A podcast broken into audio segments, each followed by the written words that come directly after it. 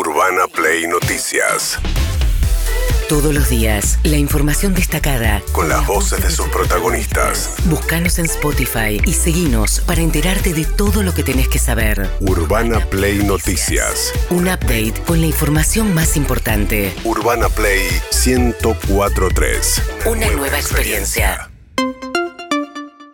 Ibarra, hablando de explicar, fue la secretaria legal y técnica, la comisión bicameral que debe aprobar, ya le dio dictamen positivo ahora al Senado, pero fácil, es un trámite sencillo en el Senado, eh, la modificación a la ley de vacunas para permitir finalmente la llegada de las vacunas de provenientes de Estados Unidos, de laboratorios norteamericanos, que exigían una serie de cláusulas eh, respecto de eh, cómo, si las cosas salen mal, dado que las vacunas se están dando en etapas preliminares sin haber completado toda la etapa de experimentación, ¿quién se hace cargo de pagar la cuenta? Eso es un poco la discusión. Y Vilma Ibarra reveló que finalmente el Estado ofreció a modo de garantía las regalías que cobra por exportaciones petroleras, mineras.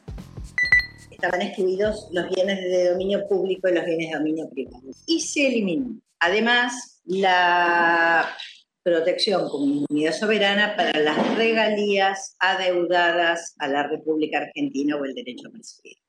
Estas regalías de ninguna manera incluyen las de las provincias, son regalías adeudadas a la República Argentina.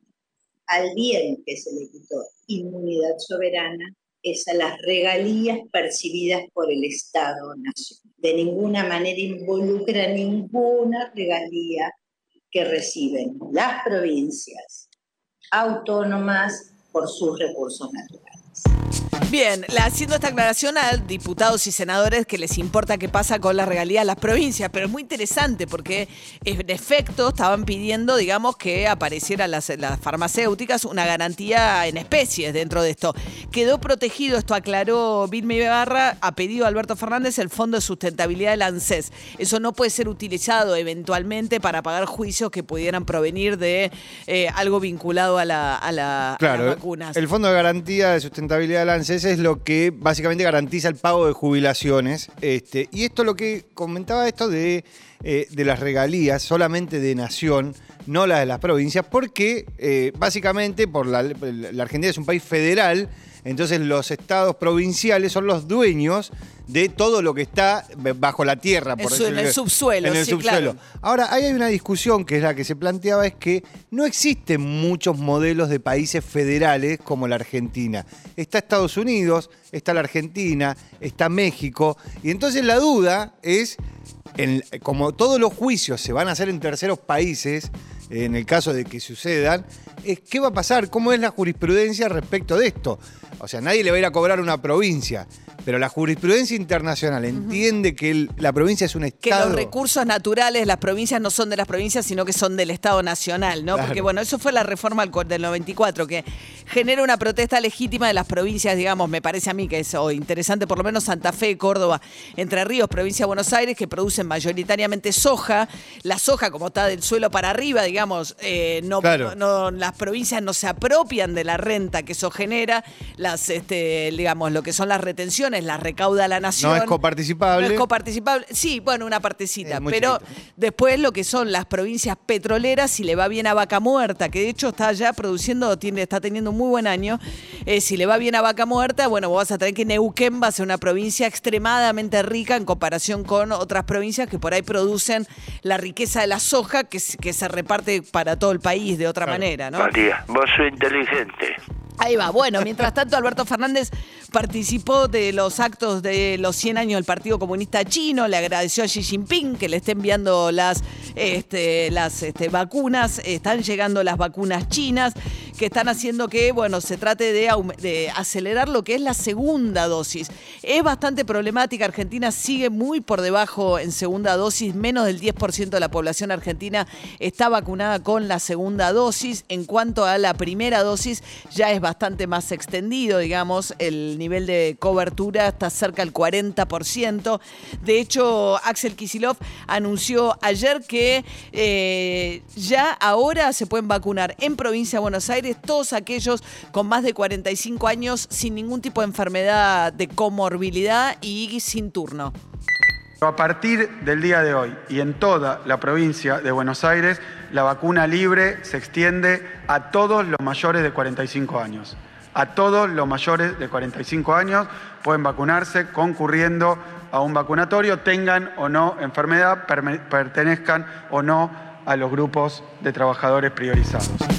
Bien, 40 va a ser a partir del viernes, ¿eh? 40 a partir del viernes en la provincia de Buenos Aires, pero y la ciudad de Buenos Aires arrancó ya eh, con eh, los estudios para combinar segundas dosis con vacunas que no sean idénticas, o sea, Sinopharm con, o sea, Sputnik con Sinopharm, Sputnik con AstraZeneca, Sputnik con lo que venga, porque hay 7 millones de argentinos que tienen y argentinas que tienen la primera dosis de la Sputnik y no hay en el escenario cercano esa cantidad de dosis de la segunda para que lleguen a tiempo antes de que se empiece a expandir la variante Delta. Fíjense lo que está pasando en Israel.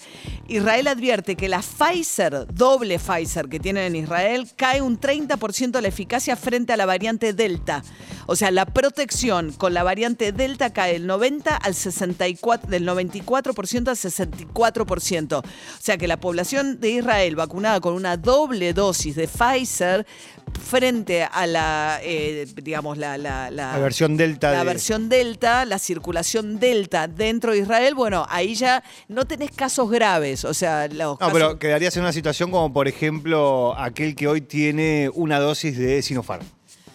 Claro. Más o menos con, esa, con ese nivel de cobertura frente a la variante Delta. a la variante Delta. Y ahí viste que también la eficacia se juega mucho, eso te explica el caso de Chile. El caso de Chile, como la usó la Sinovac, que tiene un nivel de protección menor que la Sinopharm que tenemos nosotros, por ejemplo, tardó más. Claro. O sea, Chile recién ahora todavía tiene fronteras cerradas, prohibición de salir del país, pero yo les cuento siempre, mi hermano vive en Santiago de Chile, hasta la semana pasada necesitaba un permiso para salir dos veces por semana, para ir al supermercado máximo dos veces por semana. Recién ahora están soltando un poquito, o sea que los niveles de protección de primera o segunda dosis frente a la circulación de las variantes como la Delta son un factor muy importante. De ahí que el gobierno mantenga cerradas las fronteras. Ayer no le dio prácticamente respuesta a las líneas aéreas que fueron a pedir qué va a pasar después del 12 de julio. Hay vuelos programados hasta el 12 de julio pidiendo mayor frecuencia. Paola Tamburelli, la titular de la Administración Nacional de Aviación Civil que participó de esa reunión, decía... No fue de 10 minutos, eh, fue un poco más larga y fue eh, una reunión en donde cada uno expuso, por supuesto, lo que tiene que ver con eh, lo que pide a, la otra parte. IATA representa los intereses de las líneas aéreas y claramente requieren una previsibilidad en los vuelos, es lo que nos pidió, y una eliminación del cupo que hoy está vigente y nosotros desde el gobierno explicamos que hoy la prioridad, por supuesto, es cuidar la salud y la vida de los argentinos, que entendemos Sí. claramente su pedido. Desde la autoridad náutica uno entiende el impacto negativo que, que estas medidas tienen para el transporte aéreo. Bueno, son 14.000 los argentinos que están esperando por cierta previsibilidad. A mí me parece que cierta previsibilidad se le puede dar, francamente, respecto de cómo le van a reprogramar los vuelos, ¿no? Urbana Play Noticias.